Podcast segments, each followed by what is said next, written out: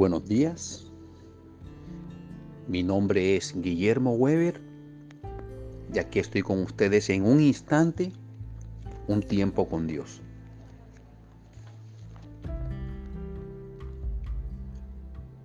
Hay momentos en que nos sentimos solos,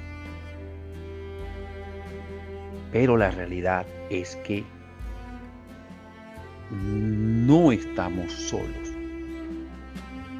porque Dios dijo, siempre estaré contigo. Tienes que creerlo. He titulado el mensaje de hoy, La desesperanza del yo es buen camino. Salmos 22.1 Dios mío, Dios mío, ¿por qué me has abandonado? Tan lejos te mantienes que no vienes en mi ayuda ni escuchas mis gritos de dolor. Podemos percibir en ese versículo esa voz, ese clamor, esa tristeza, esa desesperación en la que muchas veces andamos también nosotros porque nos sentimos solos, porque como no vemos solución a X problema, no vemos salida, creemos que ya no hay esperanza. Pero el cristiano o creyente que busca cosas mejores y que para su consternación se ha encontrado en esa situación de desesperanza,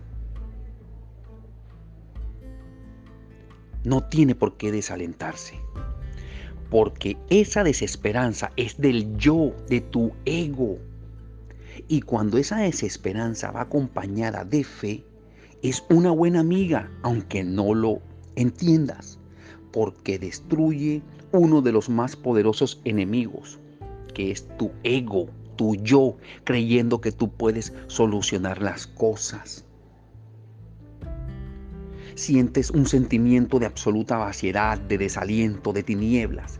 Pero si estamos alerta y conocemos lo que está sucediendo, sabiendo quién tiene el control, esa puede ser la sombra en ese valle tan oscuro que te conduce a aquellos campos feraces que se encuentran después de él. Y al yo hablar de campos feraces, es campos de abundancia, de tranquilidad, de paz, de felicidad. Pero si entendemos mal ese desaliento, si nos resistimos y no creemos que esa es una visitación de Dios, que Él está en medio de todo eso, podemos perder totalmente esos beneficios que vienen después que pasemos ese valle Porque entonces lo que estamos dando a entender es que no creemos en Él y que Él no está en medio de esa situación. Pero entonces, si creemos eso, lo estamos viendo a Él como alguien que no tiene poder, que no tiene fuerzas, alguien que no existe. Y ya debemos saber nosotros que Él está en control de todo, que Él es el soberano, que estamos bajo su providencia y que Él lo que está tratando contigo es tu ego, tu yo, tu carácter y te está diciendo tú dependes de mí solamente y tienes que poner la esperanza es en mí mirando todo lo que yo digo en mi palabra para ti, porque lo que yo tengo para ti y quiero para ti no te lo alcanzas a imaginar.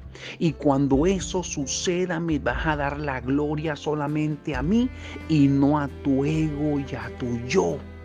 Por eso es que la desesperanza del yo es un buen camino, ese camino que te quiere llevar al propósito de aquel que te ama demasiado.